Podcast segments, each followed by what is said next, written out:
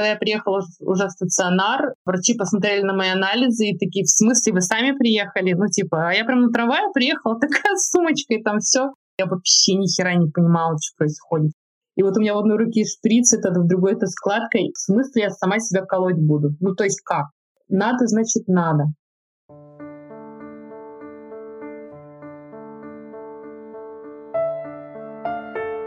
Сахарный диабет.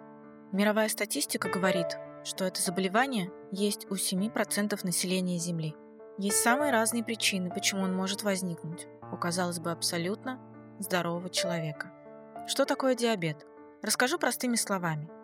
Есть некий средний показатель уровня сахара в крови, который должен быть у здорового человека. Но иногда бывает так, что поджелудочная железа перестает работать должным образом – и не вырабатывает необходимое количество инсулина.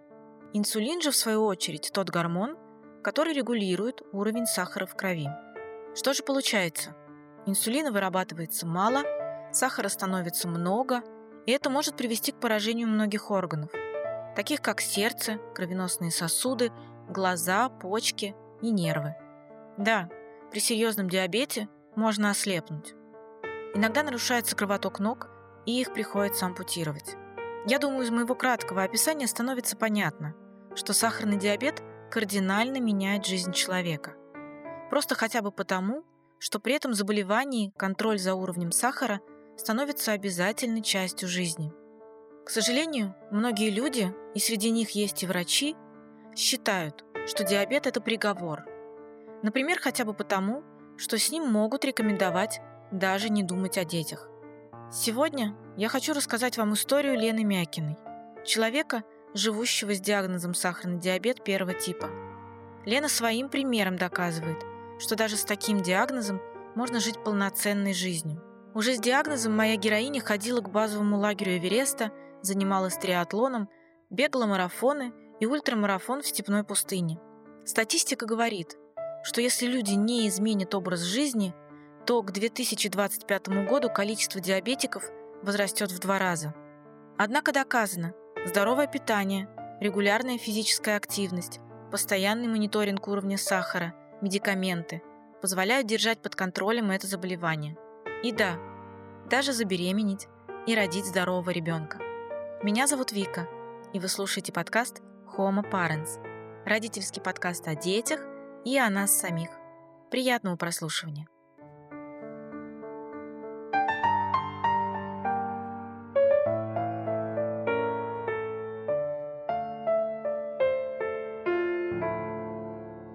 Так случилось, что восемь с половиной месяцев назад я вот получила право вступить в родительский подкаст, стала мамой замечательного мальчика Ванечки, поэтому я говорю с тобой мне категорически нельзя э, беременеть внезапно. Отпустить все на самотек, и в беременности надо очень готовить организм и физически, и голову прежде всего настраивать на строжайший контроль и дисциплину и так далее. Готовилась к беременности ну, много лет, то есть вот работала над компенсацией своего диабета. То есть беременность была долгожданная, но очень-очень планируемая такая по-серьезному планируем это. То есть это все, равно, это все равно был вау-эффект, что, блин, так быстро произошло и так, так здорово и радостно. Но не было совсем уж сюрпризом, скажем так. Диабетов существует довольно много типов. У Лены диабет первого типа, его еще называют инсулинозависимым. Чаще всего это развивается в детском возрасте. Лена заболела за месяц до 19-летия. Диабет второго типа в большинстве случаев развивается у людей зрелого возраста. Есть множество теорий, почему люди заболевают сахарным диабетом. Кто-то винит прививки, кто-то говорит, что заболел после того, как тяжело перенес какое-то вирусное заболевание, типа гриппа. В любом случае, сейчас это заболевание загадка, и научно еще не смогли до конца разобраться, что является причиной возникновения диабета первого типа. Человек может даже иметь генетическую предрасположенность к этому. То есть вот, вот генетику сахарного диабета я своему сыну сдала. Вот совсем недавно получила результаты и прорыдала два дня, узнав, что по генетике он от меня не зацепил предрасположенность вообще. То есть я своей наследственности, да, не сделала вклад в усиление этого, э, этой возможности, да. Вот рыдала я два дня над результатами, потому что мне казалось, что 14 лет э, моих страхов и стресса и переживаний всего на свете вот, вот, вот прям со слезами, в общем, вытекали. Вот почему-то некоторые люди с неимением генетической предрасположенности заболевают, а люди с высоким риском не заболевают. То есть у меня в семье никого нет. Я в семье первая вот с диабетом первого типа и вообще с эндокринным нарушением, вот, вот таким отклонением первопроходец, к сожалению, оказалось. Наверное, у каждого человека с диабетом есть своя теория, откуда он зацепил это. Ну вот моя теория — это грипп. Вот, я переболела, по-моему, это было... Э, вся училась на первом курсе университета, э, это было вот уже во, во втором, получается, триместре, то есть типа весной я переболела. Потом была ангина, и я как, не помню точно, типа пару дней вот сбила температуру как бы и, и пошла в универ дальше. То есть я перенесла тяжелое заболевание на ногах. Возможно, как бы это еще сказалось, да, что иммунитет иммунитет и так уставал, боролся с э, заболеванием, да, и плюсом его еще вот так вот нахлобучили, что давай-ка ты еще продолжала вот ходить в университет, и потом, потом я поняла, что мне вся, вся одежда сильно большая стала, то есть я буквально за месяц, наверное, где-то так, да, я потеряла, ну, то есть вот, вот мой нормальный вес на тот момент был в районе 57-58 килограммов, да, при росте 168. А на момент, когда я поступила в больницу, я уже весила 41 килограмм. У меня процент жира в э, организме был всего 5. То есть, ну, вот это прям просто были, без преувеличения, это прям просто были кости, вот, вот, вот маслы кожи обтянутые. На худобу я никак не реагировала, ну, списывала, что это типа, переживание, там, сессия тяжелая еще плюсом была в тот момент, вот летняя. Я еще сессию бегала, сдавала.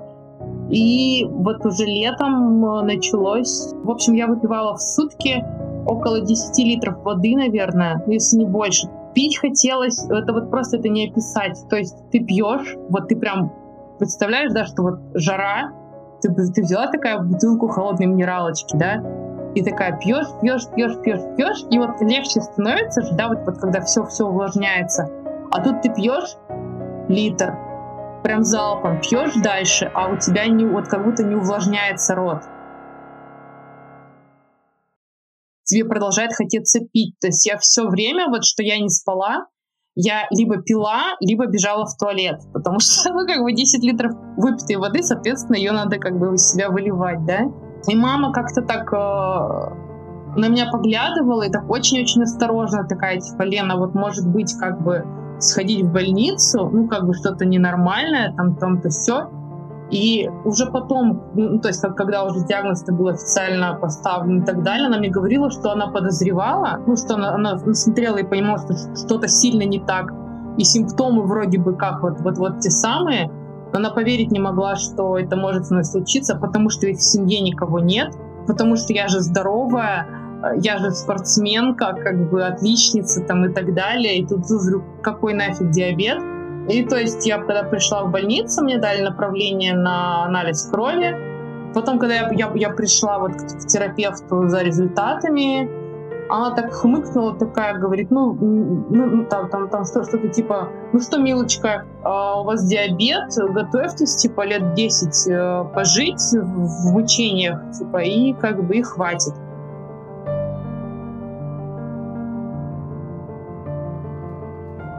А я сижу, мне 18 лет. В смысле по, ну, пожить 10 лет? Вы что вообще? Блин, на, навсегда ее запомнила.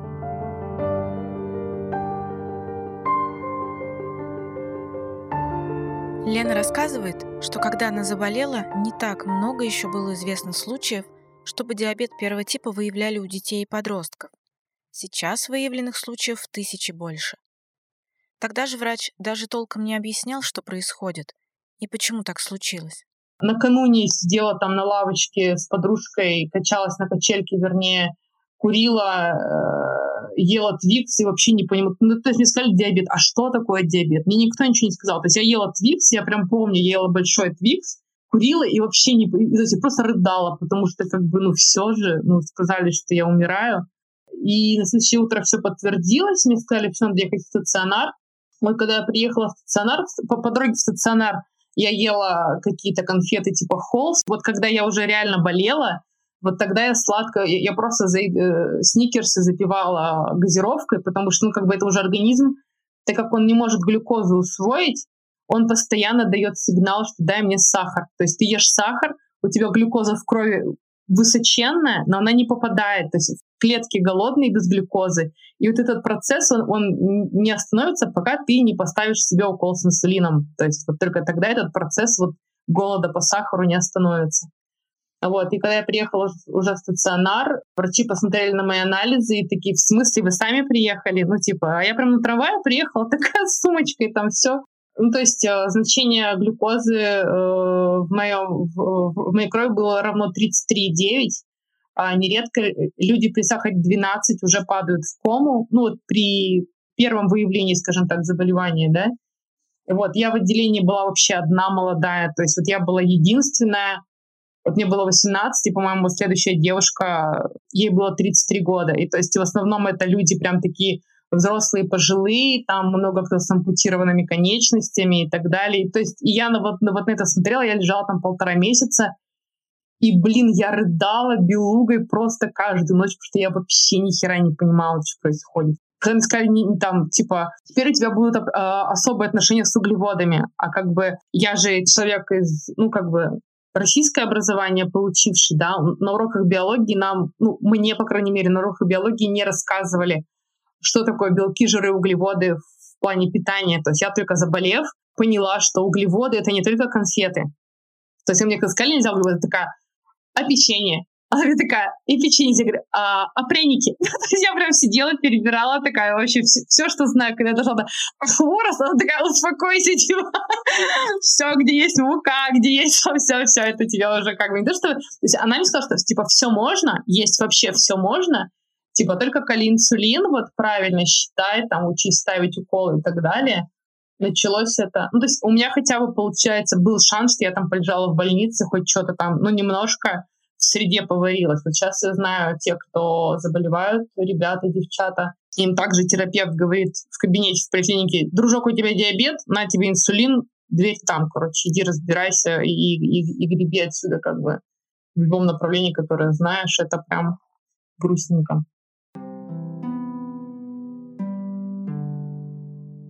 Если я не буду ставить инсулин, то проживу я ну, недолго вообще.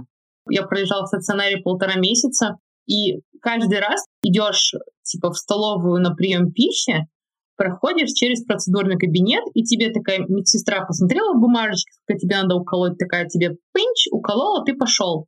То есть не больно, сам себе человек может поставить инъекцию туда, где больше всего э, подкожная жировая масса. Это живот, собственно, ну, как бы вот, вот инсулин, который на еду, это чаще ставится как раз-таки в живот.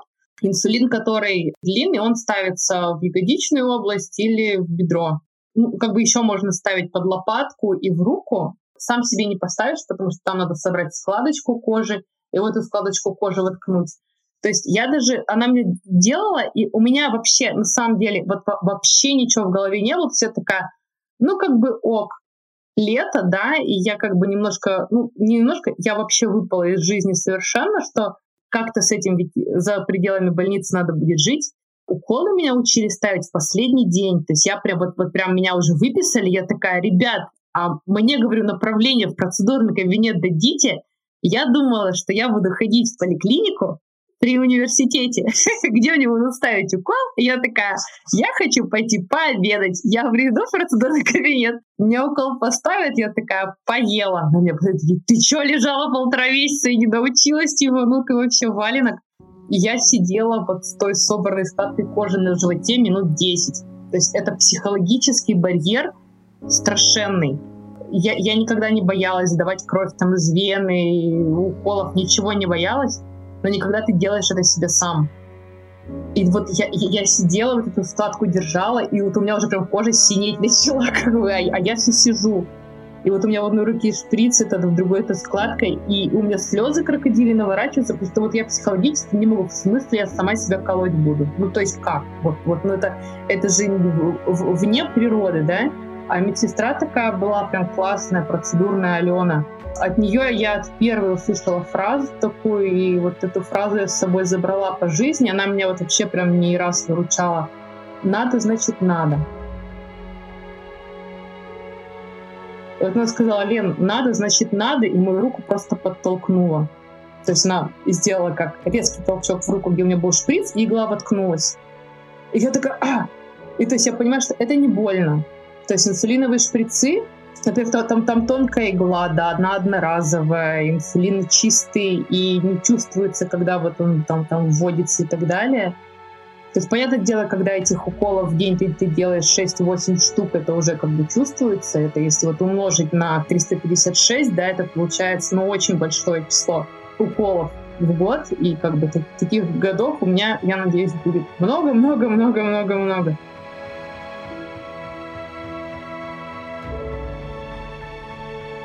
Очень долгое время Лена не принимала свою болезнь. О ней знали только в семье и очень близкие люди. Друзьям и знакомым она не рассказывала.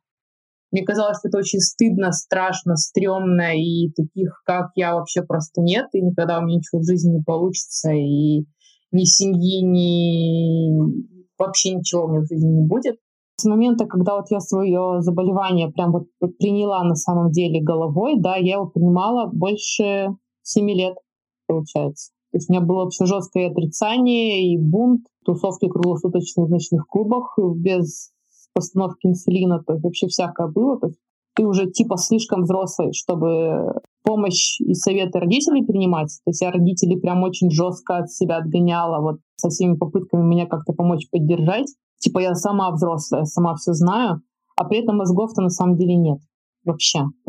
Никаких.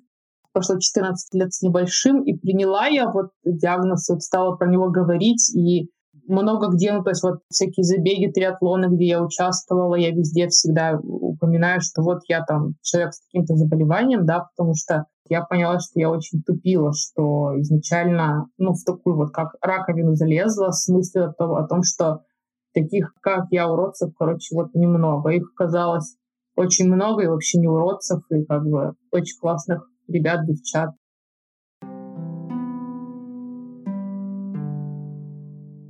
В отношениях Лена не рассказывала о своей особенности. И только будущий муж был первым, кому она рассказала. В окружении в основном просто считали Лену странной и сильно замороченной на своем питании. Разговор с будущим мужем случился внезапно, он просто захотел поесть вместе. И Лена все рассказала. И я вот, собственно, я просто выложила шприцы на стол и такая, типа, вот а у меня диабет. Он смотрел, то есть он смотрел на меня, на шприцы, на меня, на шприцы. А что надо делать? Ну, то есть, и все. И, и, и, как бы что-то я помню, что я, я засмеялась, и мы дня два, наверное, или три мы говорили только вот о диабете как он может мне помочь, а что если, а какие там правила действия. Ну, то есть, что это такое, и я, ну, то есть, там всякие есть такие э, ситуации, когда реально близкому человеку нужно обязательно знать, как себя вести, потому что бывают там такие тяжелые гипогликемические состояния, когда сам человек себе уже помощь оказать вообще не может, и если ему не оказать помощь, то это гипогликемическая кома, как бы, ну и скорая может не успеть довести, как бы уже все, приветики. Уже в мешочек. Ну, я прям помню, что я прям фух, выдохнула, что э, не сказал, типа, а, все, фу, вот чего я боялась вообще, почему я не говорила никогда ни, ни каким парням, потому что я ждала, что, что типа, о, все, фу, типа, больная там. В этой истории я очень хотела, чтобы муж Лены тоже поучаствовал в записи. Потому что кажется, что это будет непростой шаг — быть рядом с человеком, которому по состоянию здоровья может однажды стать очень плохо. И ты, по сути, берешь ответственность на себя за это. Ты понимаешь, что однажды, если что, надо будет действовать именно тебе. Когда Лена сказала мне, что у нее диабет, я, возможно, немножко испугался, но головой я как бы понимал, что вступая серьезные отношения с человеком, ты в любом случае берешь на себя ответственность и за его жизнь, и, в принципе, за все действия, которые вы будете делать вместе. Поэтому я понимал, что, возможно, да, придется делать какие-то вещи, там, которые ты никогда не делал, и как бы это нормально, потому что в любой момент может на улице произойти все что угодно, и тут не надо там стоять тупить, а надо принимать меры, потому что от этого может зависеть не только как бы твоя жизнь, но и жизнь там других людей. Поэтому я к этому отнесся как бы, ну, ну это нормально. Ничего тут такого нет, что это такая особенность. Будем с этим как бы вместе уже. И это будет гораздо проще, чем когда ты один сталкиваешься с какой-то там, ситуацией определенной. Он э, со временем просто уже внешне научился понимать, что, например, когда у меня съезжает сахар вот вниз, да, или когда я могу вспылить такая, прям вот дракон такая вообще Лена, он, он реально может...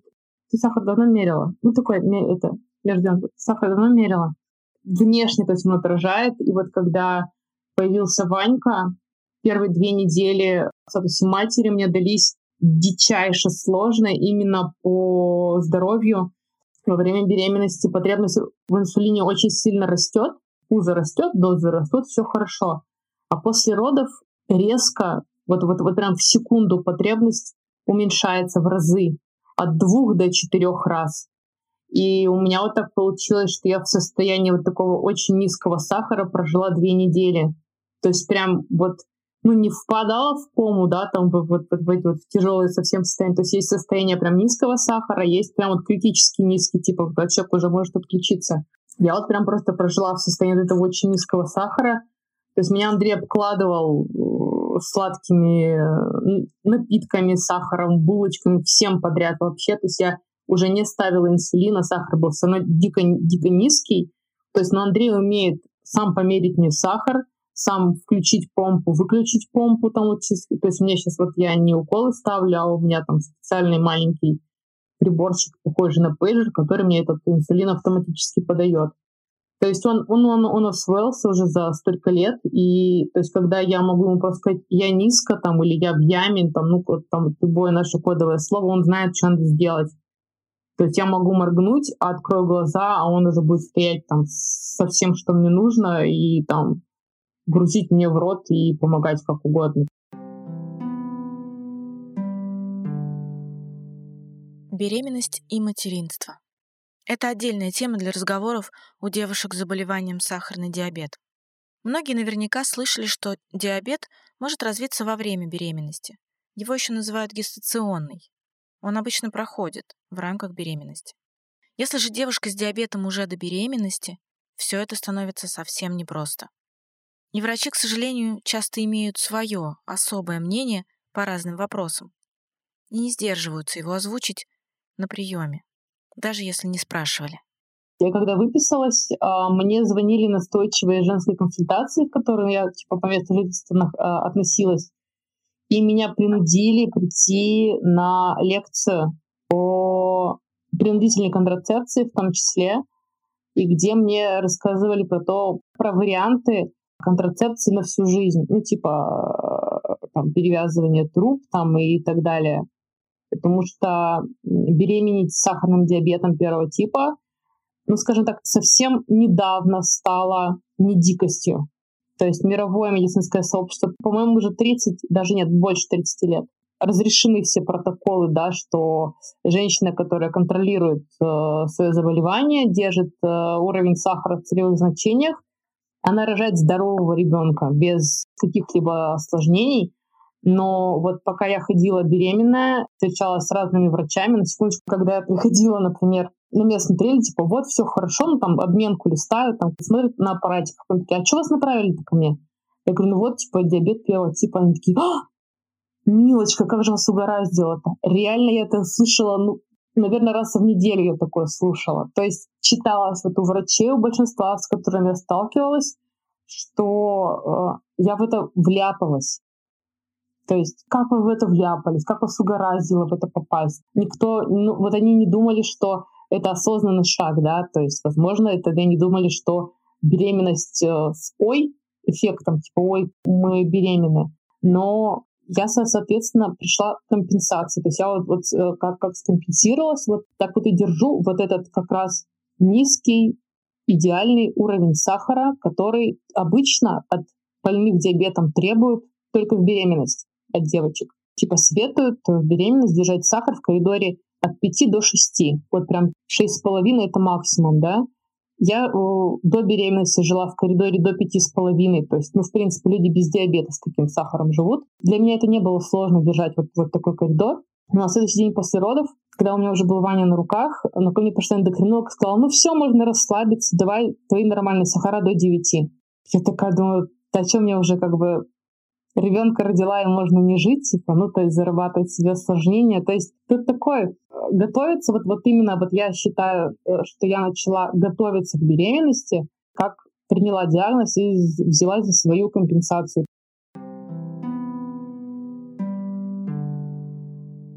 В Ленином городе ведение нестандартной беременности ведется в специальном центре. На осмотры к разным специалистам отправляют в другие клиники, чтобы, например, пройти осмотр стоматолога или офтальмолога. Каждый прием у врача я всю беременность доказывала, что я не говно. В последний раз, это уже было, вот, наверное, за пару недель до родов, я орала, я прям орала на врача-офтальмолога, я прям рвала ее, я порвала ее заключение и топала на нем ногами. Потому что, когда мы решили да, с мужем, что хотим стать родителями, я пошла э, проверяться от и до, от макушек до пяток, там в том числе глаза. Супер-мега-профессор-офтальмолог меня посмотрел, все на всех аппаратах, такой, все, вот такая крутая молодец. И когда открыл уже мою карту, ну, которую я сама с собой, с собой ношу свою, да, где у меня подшиты там заключения офтальмологов и так далее, он такой, ничего себе у вас диабет, я таких глаз с диабетом вообще никогда не видел. Ну, типа, что, никакие сосуды там, типа, не, не расширены, ничего, ничего. Вот офтальмолог, которая вот направляли, типа, раз в триместр э, показаться глаза, она меня смотрела, ну, вот, вот эти вот там, глазное дно, что-то еще. Такая, все хорошо, все хорошо. Открывает обменку, а на обменке большой такой, большим красным стикером, типа диабет первого типа. Она такая, а хотя нет, вот. И пишет мне осложнение, что как бы у меня проблема с глазами.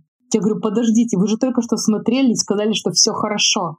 Она такая, нет, нет, вот я там вижу, короче, вот что-то там. И пишет мне это. А то есть, а каждый диагноз, который записывают, ну вот, вот, вот, вот так вот на, на приеме, это все падает в копилочку того, что я говно. Ну вот я, я это так рассматривала, потому что я человек, я с абсолютным здоровьем. То есть у меня реально вот за 14 лет диабета первого типа, у меня нет никаких осложнений, ни одного.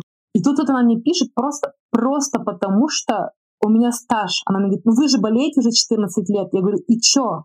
Она такая, ну, ну, то есть это звучало так, что я не могу не написать вам осложнение, потому что у вас же диабет уже 14 лет. И когда она мне первый раз написала, вот что я даже не знаю, не запомнила это слово, что она там написала, что-то там с сосудами, я пошла опять к этому светилу. Говорю, смотрите. Она такой, что за дура смотрела? Пересматривает меня, говорит, у вас все хорошо с глазами. Я прихожу с его заключением, э, вот, ну, к, к своему там, да, э, акушеру-гинекологу, который меня ведет. И она говорит, а я не могу вот этот диагноз вот офтальмолога в поликлинике с тебя снять. Вот пусть, вот, пусть тебя будет смотреть главный офтальмолог всея Руси, но вот диагноз этого офтальмолога из поликлиники я снять не могу. Шла, когда вставать на учет в консультацию, я прихожу такая радостная, потому что сейчас думаю, сейчас меня возьмут за ручку. Я же первый раз беременна, я же не знаю, как это происходит приведут меня там на УЗИ, там, чем там вот меня, меня врачу передадут и так далее. Я пришла, это, по-моему, было у меня 7 или 8 недель. А мне в регистратуре сказали, что у вас? Говорю, у меня диабет первого типа. Ой, милочка, ну вы доносите хотя бы недельки до десятой, то так вы часто вот теряете.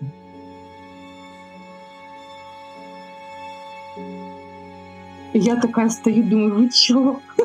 Суки, ну, ну правда, выходишь и каждый раз думаешь, а чем я хуже? Ну, то есть у меня, то есть у меня, у меня в беременности в плане здоровья не было ни дня токсикоза, ни дня слабы. У меня не было вообще никаких жалоб. То есть я приходила э, к врачу, там вот она меня там взвешивала, там что-то что еще делала. Жал, я говорю, никаких жалоб. То есть у меня вот, вот по всей карте э, жалоб нет, жалоб нет, жалоб. У меня, у меня все было прекрасно. Там, развитие по срокам, все вообще идеалите.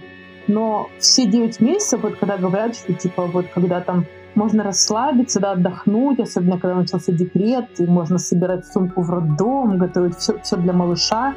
Я ходила и продолжала доказывать, что я не говно.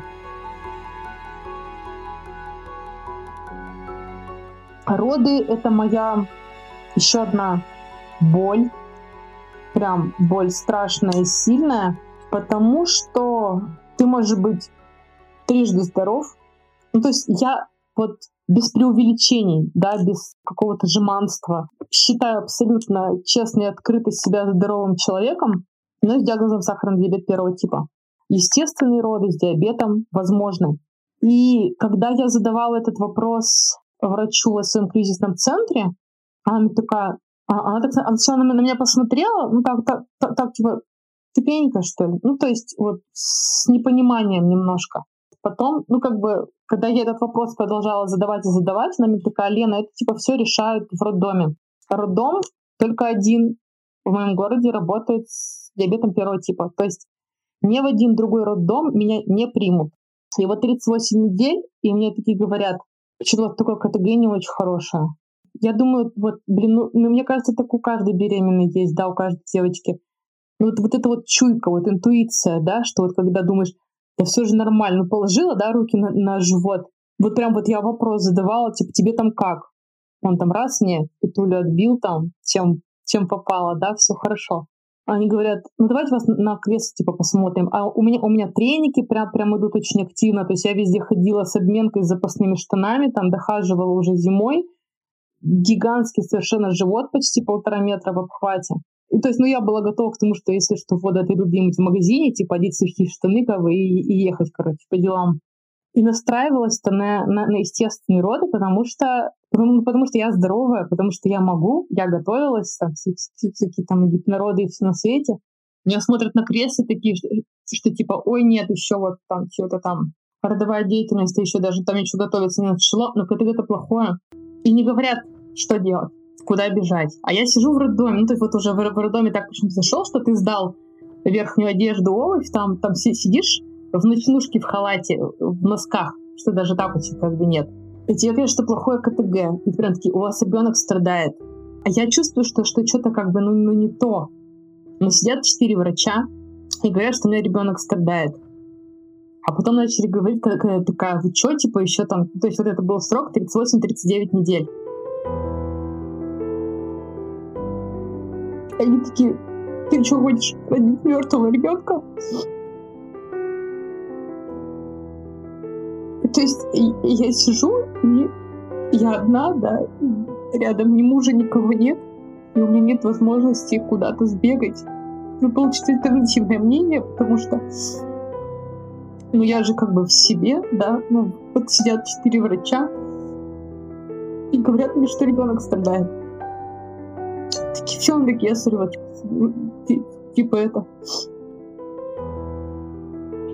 Просто вот. И я такая, как бы, вы уверены, ну там, что я, ну, до этого еще, когда как бы я вот в этой патологии лежала, и на мои вот эти вот вопросы про естественные роды, несколько раз вот там один из врачей, который там сидел, говорил, вы что, шва боитесь? Типа, швы мы очень красивые делаем, ничего не будет заметно. То есть, как будто бы плановая кесарева, ну, это единственное, как, сказать, единственное э, нехорошее вот в этой ситуации, это шрам на пузе. Вот. И вот, вот, вот, вот он же в том числе говорил мне, вот хором мне спрашивали, типа, что, на этого ребенка родить хотите? И такие, все-все надо. Типа надо. И уже вот много времени спустя, получается, от, отматывая эту ситуацию, я очень на себя злилась, потому что вот критическое мышление не, э, не включилось так сильно, что если настолько было все плохо, да, с КТГ, Почему меня не потащили сразу за волосы в родовую? Вот на это кесарево. Мне дали на подумать три дня. И такие, выбирайте дату. Ну, то есть, типа, как на маникюр записаться. Вот, я вышла там в этот коридор, то есть я, я вот, вот там сижу в палате, реву вообще капец. А, я, ну, как бы я звоню мужу, все, клацаю зубами, ну, поговорить, да, вот там, чтобы вот так хотела, чтобы вот меня обнял там любимый человек, да, и чтобы мы вместе это решили. И я сказала, все, давайте на следующий, типа, день. То есть вот на следующий день, типа, в 8 утра все. И когда выписывались, сделали кесарево, да, все, все хорошо, замечательно. И у меня в выписке значилось результаты последнего КТГ 8 баллов из 10 возможных.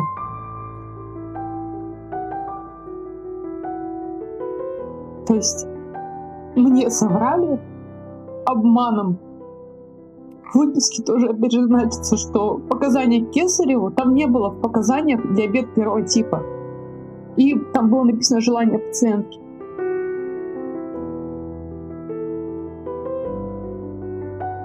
Я прорыдала. Вот ну и до сих пор ситуацию еще все переживаю и жду возможности, когда вот можно будет закрыть роды. До сих пор не могу отпустить.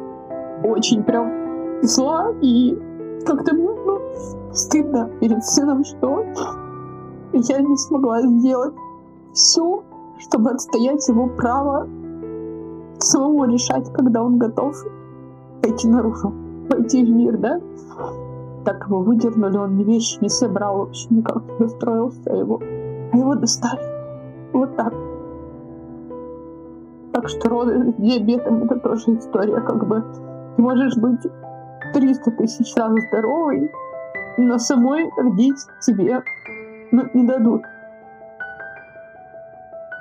Короче, если будет шанс стать мамой еще раз, я поеду рожать только в специализированный центр в Москве или в Питере. Я больше в своем городе никогда.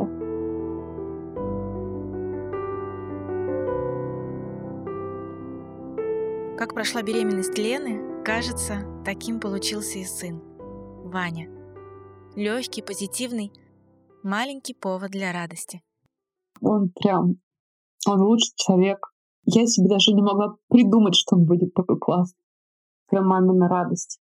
Это настолько всеобъемлюще для меня в процессе, когда вот, ну, понятное дело, когда там первая улыбка, что-то, это все, это вот я как, как вот, вот в этот вот колодец упала, нырнула, и вот каждый день думаешь, ну вот, ну куда еще больше-то, ну, а он что-нибудь вот опять сделает, и вот прям понимаешь, что, боже мой, еще больше любви, и вот оно все.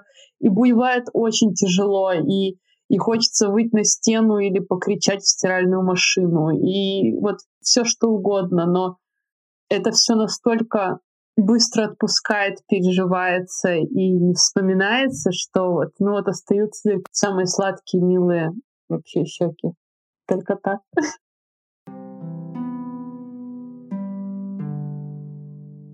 В завершении нашей беседы я попросила Лену сказать какие-то напутственные слова. Слова поддержки тем, кто вдруг узнает, что у него сахарный диабет. Ребят, девчат, впереди много очень интересного. Будет много борьбы, будет много неожиданного и радостного.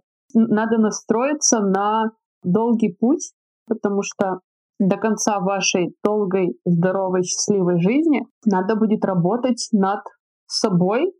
Короче, диабет — это долго, это сложно, но непременно он изменит вашу жизнь к лучшему.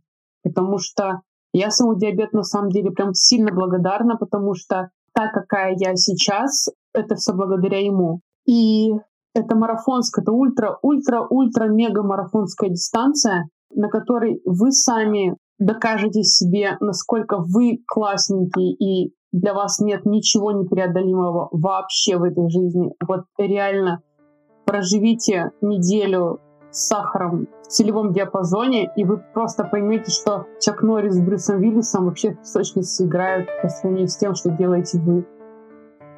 Диабет Это жесть. Но мы с вами жестче. Вот так.